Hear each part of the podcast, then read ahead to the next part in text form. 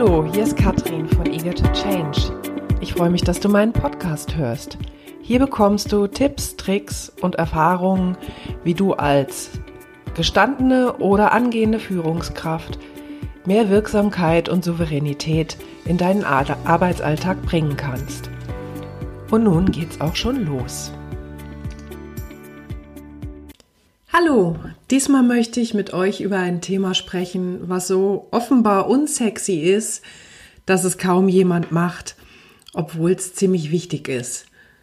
Ja, vermutlich ist es unsexy, denn das Thema Erwartungshaltungsklärung ist immer noch eins, wo ich in sämtlichen Coachings und Trainings auf große Augen stoße, hinterher aber auf jede Menge Aha-Effekte und deswegen widme ich diesem Thema heute diesen Podcast. Also, worum geht's? Ich habe es ja schon angekündigt, Klärungen von Erwartungshaltungen im ich sage jetzt mal Berufskontext, mindestens mal zwischen Führungskraft und Mitarbeitern, gerne aber auch zu allen möglichen Schnittstellen, mit denen ich im Arbeitskontext zu tun habe. Was meine ich mit Klären von Erwartungshaltung? Das ist äh, ja ganz weit gefächertes Ding. Also es kann natürlich einmal tatsächlich nur sein, wer was bis wann, in welcher Qualität. Das ist etwas, was es im Projektmanagement mittlerweile schon fest zementiert gibt. Es gibt, es gibt eine Leistungsbeschreibung, es wird genau beschrieben, bis zu welchem Punkt was fertig sein muss, in welcher Qualität, damit es sozusagen den nächsten Schritt gehen kann. Da ist es mittlerweile schon fest verankertes Ritual, und wird häufig genug eben auch schriftlich festgehalten, so dass man da zumindest ein Minimum der Erwartungen besprochen hat. Was aber sehr häufig hinten runterfällt, ist auch ähm, das Klären der gegenseitigen Erwartungen darüber, wie man zusammenarbeiten will. Das kommt in der Regel nicht in irgendwelchen Zielvereinbarungen vor, das kommt bei manchen Firmen vor, dass man äh, im Jahresmitarbeitergespräch, im Leistungsbeurteilungsgespräch auch die Art der Zusammenarbeit bespricht. Und es ist häufig dann für viele ein etwas überraschendes Erlebnis, wenn sie dann damit konfrontiert werden, dass äh, sie trotz ihres guten, ja, besten Gewissens da nicht ganz dem entsprochen haben, was vielleicht eine Führungskraft erwartet. Warum mache ich da jetzt eigentlich einen ganzen Podcast draus? Nun, ich erlebe immer wieder, dass ähm, genau dieses Thema eins der Hauptursachen für Konflikte, Missverständnisse im Arbeitsleben ist. Dass dieses Thema dafür sorgt, dass persönliche Beziehungen zerrüttet sind und zwar ganz einfach, weil einer was ganz anderes von dem anderen erwartet. Mein Beispiel, wenn ich das jetzt einfach mal so hinstelle, dann versteht es immer relativ jeder schnell. Man stelle sich einfach vor, weiß ich nicht, Bogenschießen hat vielleicht äh, noch nicht jeder gemacht, aber kann sich jeder vorstellen. Da steht dann also irgendwo in einem Abstand mal von mindestens 50 Metern, je nach ähm, Befähigung des Schützen, gerne auch mal weiter weg, diese Zielscheibe. Und jeder weiß, der Pfeil muss in die Mitte gehen. So.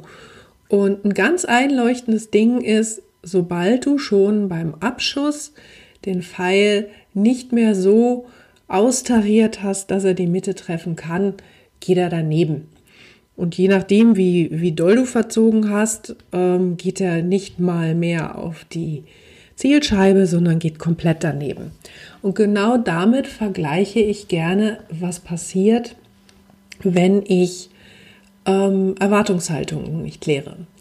Also bestenfalls ist es ja so, dass zumindest mal alle in die gleiche Richtung schießen. Ja, also der gute Wille ist da. Du gibst eine Aufgabe weiter und kannst erstmal davon ausgehen, dass jetzt um nicht unbedingt dein Mitarbeiter, deine Mitarbeiterin äh, sich zum Plan gemacht hat, dich mit Absicht zu enttäuschen und die Aufgabe mit Absicht völlig falsch zu erledigen. Ähm, wenn du aber nicht ganz konkret beschreibst, was du haben willst, wie du es haben willst, in welcher Qualität du es haben willst und wie du dir vielleicht auch Zwischenschritte vorstellst, dann wird diese Person halt in ihrem besten Wissen und Gewissen machen, was sie denkt, was richtig ist und dir hinterher ein Ergebnis präsentieren. Und äh, ja, wenn du Glück hast, habt ihr beide wenigstens in die gleiche Richtung geschossen und es kommt etwas raus, was dem, was du haben wolltest, relativ nah ist und wo du nicht unbedingt dich aufregen musstest. Wenn du aber Pech hast, dann hat ähm, diese Person das Ganze völlig anders interpretiert oder glaubt, dass du vielleicht etwas ganz anderes gemeint hast. Lass mich da noch mal ein Beispiel machen. Äh, mein Lieblingsbeispiel aus meinen Seminaren ist der Tisch.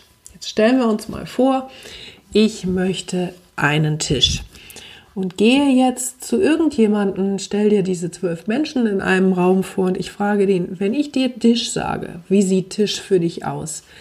Und ich bekomme in der Regel, naja, weil natürlich dann diese Tische da drin stehen, die in den Seminartischen, äh, in den Seminarräumen drin stehen, sag ich mal, mindestens fünf Leute beschreiben so einen Tisch wie der, den sie da halt gerade sehen, aber die anderen beschreiben einen anderen Tisch.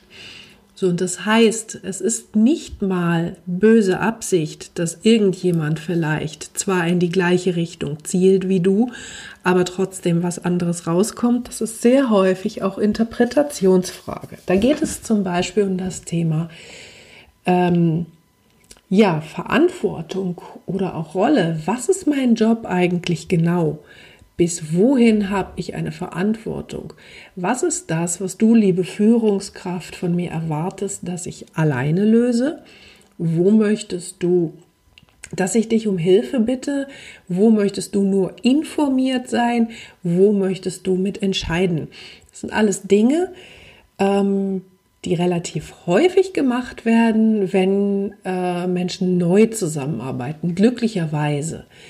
Ähm, das schleift sich ein bisschen ab, wenn man länger zusammenarbeitet, weil man natürlich gegenseitig die Erwartungen auch schon besser kennt und auch schon besser trifft. Das Thema ist aber, wenn Menschen dann neu in so ein Konglomerat kommen, dann verstehen die vielleicht Dinge am Anfang noch nicht so oder sie interpretieren sie anders. Und das Schlimmste, was ich immer wieder erlebe, ist, dass gerade Mitarbeiter in dem unbedingten Wollen ihrer Führungskraft es recht zu machen, teilweise sogar viel mehr machen, als eigentlich von ihnen erwartet wurde. Du gibst ihnen eine Aufgabe und in der Vermutung, dass das Priorität hat, was der Chef ihnen gibt, lassen sie alles andere stehen und liegen. Da kommen dann wieder die Nächsten mit in Bredouille, die auf deren Aufgabe warten. Oder sie trauen sich nicht, dir zu sagen, was ihre Erwartungshaltung wäre. Das ist im Übrigen auch ein großer Irrtum. Viele sagen dann, ja Mensch, Katrin, ist, dann sollen die mir doch sagen, was sie brauchen. Sollen sie mir doch sagen, wo es bei ihnen hängt. Und das ist ein sehr, sehr großer Irrtum. Das traut sich nicht jeder. Ihr könnt nicht davon ausgehen, dass alle Menschen sie das in ihrer Persönlichkeitsstruktur verankert haben. Vielen fällt es sehr, sehr, sehr schwer, auch zu erklären, was sie von euch erwarten oder was sie von euch brauchen. Deswegen ist es etwas, was ich sage, es ist auch nichts Absolutes, dass ihr jetzt sagt, genau das und das und das erwarte ich, beziehungsweise ein Mitarbeiter sagt, das und das und das erwarte ich, sondern es ist ein Austarieren, es ist ein Verhandeln. Es ist auch dazu da, Dinge vielleicht mal abzulehnen, zu sagen, okay, lieber Mitarbeiter, wenn du erwartest, dass ich äh, alle deine Entscheidungen treffe, dann werde ich das nicht tun, weil meine Erwartungshaltung ist, dass du irgendwann in deinem Aufgabenbereich alleine deine Entscheidungen triffst. Und hier spielt so viel eine Rolle, was alles hinter diesen Themen stecken kann, warum jemand das nicht tut, was ich eigentlich von ihm erwartet hätte. Das kann Erfahrungen sein mit dem vorherigen Chef. Das können Ängste und Sorgen sein, Dinge nicht richtig zu machen, gerade jetzt in schwierigen Zeiten, um Gottes Willen keinen Fehler zu machen. Sich nicht zu trauen, was einem wirklich da bewegt. Und ihr als Führungskräfte seid dazu aufgerufen, es dort an der Stelle wirklich den Mitarbeitern auch vorzumachen. Was heißt es, die gegenseitigen Erwartungshaltungen zumindest mal miteinander zu besprechen, aufzudecken, um von dort an wirklich Missverständnissen vorzubeugen. Dem vorzubeugen, dass Arbeitszeit, Ressourcen, Kraft und Nerven verschwendet werden. Das ist im Prinzip das, was passiert, wenn man sich nicht darum kümmert, dass Erwartungshaltungen klar definiert und besprochen werden. Ja, hast ja recht, Katrin. Das sollte ich wirklich mal öfter tun. Das ist dann das, was ich häufiger höre. Und dann scheitert es tatsächlich dann an der Fähigkeit. Wie formuliere ich das am besten?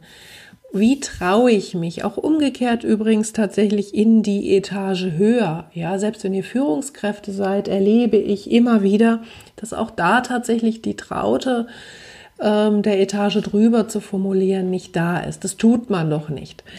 Also wenn ihr da Unterstützung braucht, wenn ihr Hilfe braucht, wenn ihr sagt, boah, das ist ein wichtiges Thema und da hängt bei mir viel, dann ja, wendet euch einfach gerne an mich. Lasst uns über das Ding drüber gucken. Ich helfe euch gerne. Ansonsten hoffe ich, dass der Impuls euch wieder weitergebracht hat. Schaut euch einfach mal in eurem Umfeld um. Wo gibt's immer wieder Schwierigkeiten? Wo hapert's ab und zu mit Dingen? Und prüft einfach mal, sind hier die gegenseitigen Erwartungen an die Zusammenarbeit, an die Qualität, an die Art und Weise, wirklich deutlich besprochen oder glaubt ihr nur zu wissen, was der jeweils andere vielleicht meint? Ja, ich wünsche euch einen wundervollen Tag. Lasst es euch gut gehen. Bis zum nächsten Mal. So, das war der Input für heute. Ich hoffe, es hat dir gefallen. Wenn ja, dann schreib doch einfach eine gute Bewertung unten drunter. Das freut mich sehr. Wenn du mehr von mir hören willst oder sehen willst, dann folge mir auf LinkedIn. Da findest du mich unter Katrin Eger. Folge mir auf Instagram oder Facebook. Da findest du mich unter Eager to Change. Ansonsten findest du mich auf meiner Webseite katrin-eger.de. Ja, vielen Dank und noch einen wundervollen Tag. Bis zum nächsten Mal.